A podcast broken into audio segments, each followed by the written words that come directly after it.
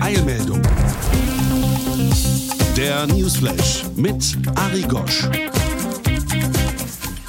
Eilmeldung. Der Newsflash mit Ari Gosch, das ist unsere neueste Produktion hier von Podcast 1 und äh, für eine neue Produktion braucht man auch einen Protagonisten und das ist Ari Gosch bei uns im Studio. Hallo Ari. Hallo. Wir kennen uns schon sehr lange aus der Radiozeit.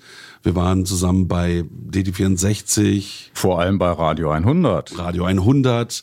Fritz auch. Da war ich nicht. Das war einer der wenigen RBB-Sender, in dem ich nicht gearbeitet Dafür habe. warst du bei Radio 1, wo ich nicht war. Genau. Und Antenne Brandenburg und so weiter. Ja, und auch noch Inforadio. Genau. Wir sind also viel rumgekommen in der Berliner Radiolandschaft, kennen uns, glaube ich, wirklich fast 30 Jahre dadurch.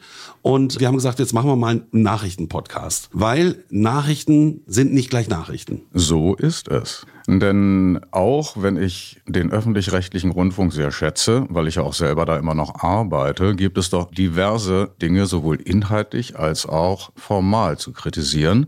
Und das gedenke ich hoffentlich besser zu machen. Genau. Und zwar eben mit dieser Ausgabe einmal die Woche werden wir uns einen Nachrichtenüberblick verschaffen, was also so in der Welt passiert.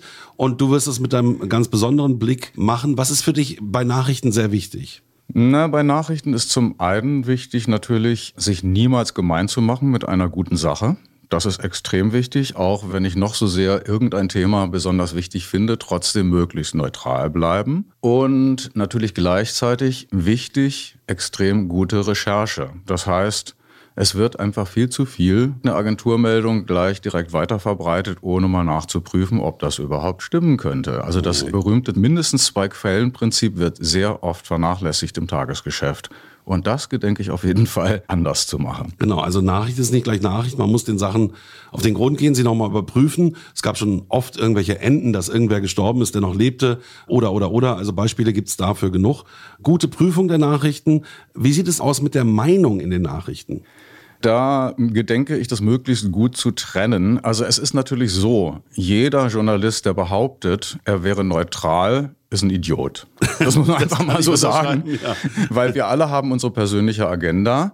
Das heißt also, genau wie auch Lehrerinnen und Lehrer sich bewusst sein müssen, dass sie einen gewissen Lehrtyp entsprechen und deswegen möglichst die Kinder, die ihrem eigenen Lehrtyp entsprechen, nicht bevorzugen. Genauso müssen wir als Journalisten versuchen, unseren eigenen Standpunkt zwar durchaus darzulegen, aber immer auch relativierbar zu machen und auch eindeutig zu zeigen, das ist jetzt mein Standpunkt und das ist auf der anderen Seite die Information.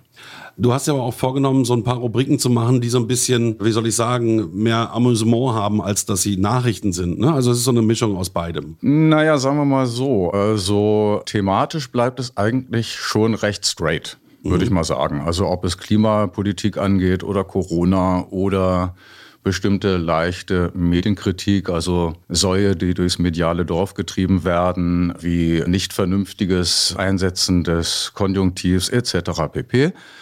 Aber natürlich werde ich versuchen, möglichst auch ein bisschen satirischen Blick mit aufzunehmen, also Vorlagen von der Anstalt aufzunehmen oder auch meinem sehr geschätzten Kollegen Pierre Diesen, der damals bei DT64 die wunderbare Satiresendung Deutschland im Stau geschaffen hat.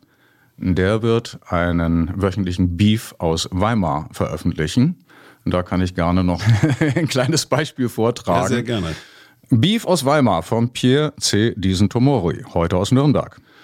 Das Quaken der Froschkönige. Nürnberg, Sonnabend, 6. Februar 2021. Der Frühling ist noch weit, aber die Sitten werden schon locker im Lockdown-Land.